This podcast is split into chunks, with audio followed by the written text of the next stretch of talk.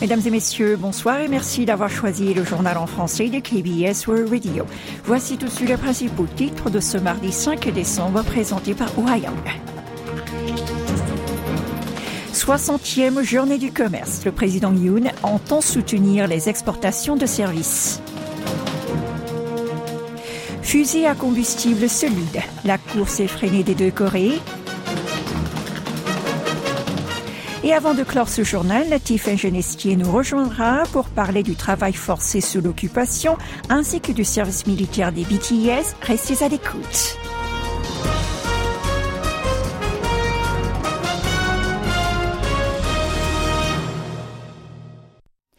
Yun a manifesté son ambition ce qui concerne le renforcement de la compétitivité des exportations.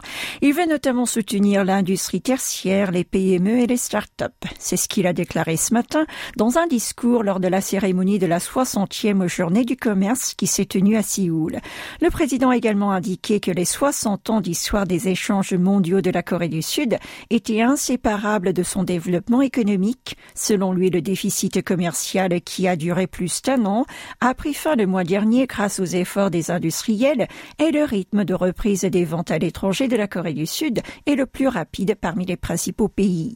Le chef de l'État a affiché sa volonté de venir en aide aux acteurs du commerce extérieur afin qu'ils s'épanouissent sur le monde, notamment grâce à l'accord de libre-échange avec le Royaume-Uni, l'Inde ainsi que les pays membres du Conseil de coopération du Golfe. Le numéro 1 sud-coréen a affirmé son intention de fortifier l'assistance pour les secteurs du contenu, du tourisme, des finances, de la santé et des TIC, et c'est au même rang que l'industrie manufacturière. Objectif que la Corée du Sud figure dans le top 10 en matière d'exportation de services d'ici 2027. En novembre, la hausse des prix à la consommation en Corée du Sud a légèrement ralenti, tout en restant supérieur à 3%, et ce pour le quatrième mois consécutif. D'après les chiffres publiés ce matin par l'Institut national des statistiques ou le COSTAT, l'indice des prix à la consommation du pays s'est établi le mois dernier à 112,74. Il s'agit d'une hausse de 3,3% glissement annuel. Après avoir reculé à 2,3% en juillet, le taux d'inflation a continué d'augmenter. Son dernier ralentissement est dû, d'après les analyses du COSTAT, à une baisse des tarifs des produits pétroliers qui ont diminué, de 5,1% sur un an. La hausse des coûts des produits agricoles, d'élevage et de la pêche a elle aussi ralenti, en passant de 7,3% en octobre en glissement annuel à 6,6% le mois dernier. Cependant, ils ont vu à eux seuls leur prix augmenter de 13,6% sur un an. À noter que c'est l'augmentation la plus importante en 30 points. Pour ne citer que les pommes et les concombres, dont les prix ont grimpé respectivement de 55 et de 40% les tarifs des produits alimentaires frais ont progressé de 12,7 en novembre par rapport à 12 mois auparavant. Quant à l'indice de base des prix à la consommation qui exclut les produits à prix volatiles tels que les articles agricoles et pétroliers, il a augmenté de 3,3% en un an. Le gouvernement a estimé qu'avec la stabilisation du prix de l'or noir ainsi que la condition d'offre des produits agricoles, les prix vont continuer à se consolider.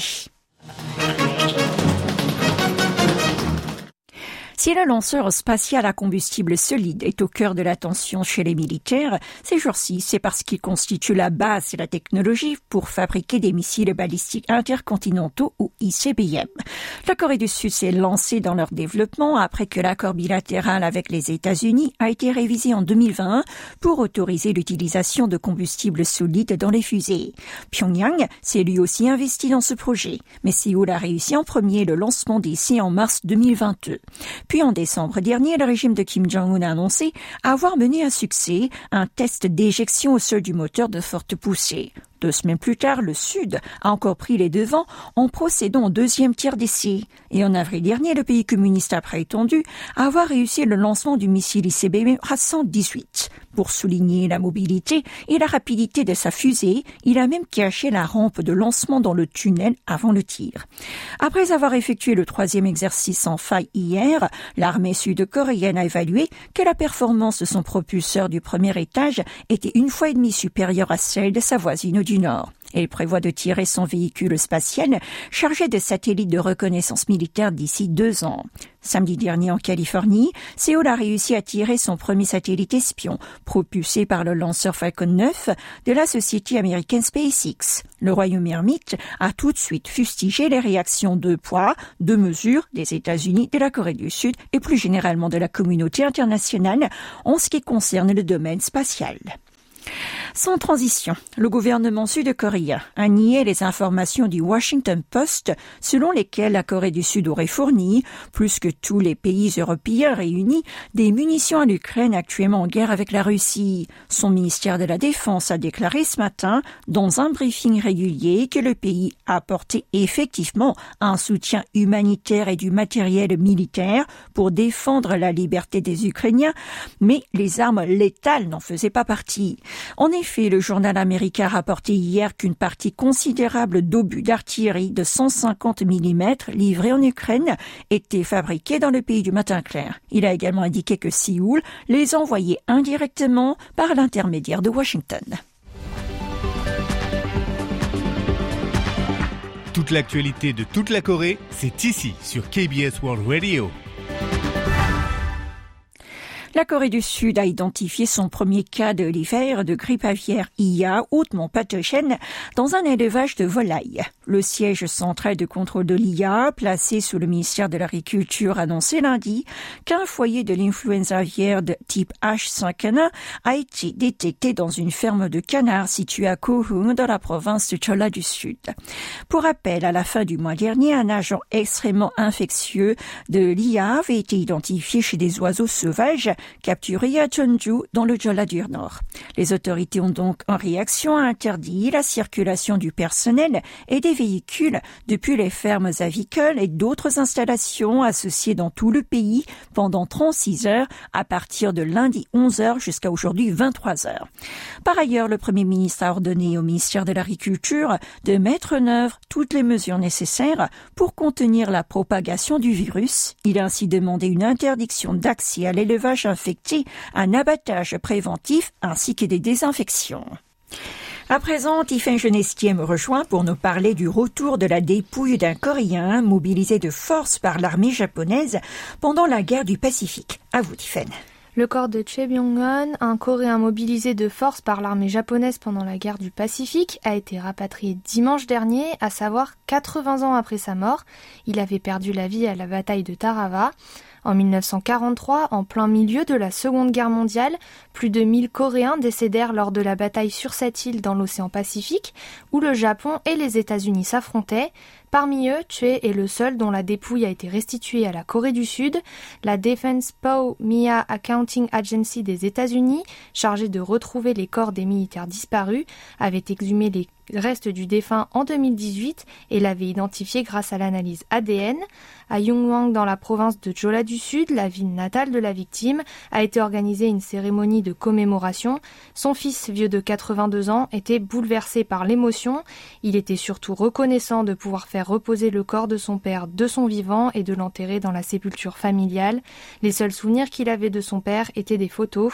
Le ministère de l'Intérieur et de la Sécurité, Lee Sang-min, a affirmé que le rapatriement des dépouilles des victimes de la mobilisation forcée durant l'occupation relevait du devoir national et qu'il était une étape importante pour clore ce chapitre tragique de l'histoire du pays du matin clair. Le gouvernement compte coopérer avec Washington et Tokyo afin de poursuivre le retour au pays des corps des Coréens décédés dans la région Pacifique. Et pour terminer, merci de nous parler aussi du départ de quatre membres de Pangtan Sonyeondan pour l'armée. Oui, l'agence des Bangtang Boys a demandé aujourd'hui aux fans du Septuor de s'abstenir de se rendre dans les camps d'entraînement pour dire au revoir à leur star préférée, alors que quatre d'entre elles devraient rejoindre l'armée de terre la semaine prochaine. Cette demande a été faite ce matin, alors que la semaine dernière, des bruits commençaient à circuler selon lesquels RM et V partiraient le 11 décembre, suivi de Jimin et Jungkook le lendemain. D'après la confirmation de Big Hit Music, RM et V devraient s'enrôler selon leurs procédures respectives, tandis que les deux autres garçons s'engageront ensemble, avant d'ajouter qu'il n'y aura pas d'événement officiel organisé les jours de leur départ. Parmi les sept stars, c'est Jin qui est devenu en premier soldat, c'était en décembre 2022. Leur retour complet en civil est prévu pour juin 2025, une date attendue impatiemment par les membres de BTS, tout comme par les armées.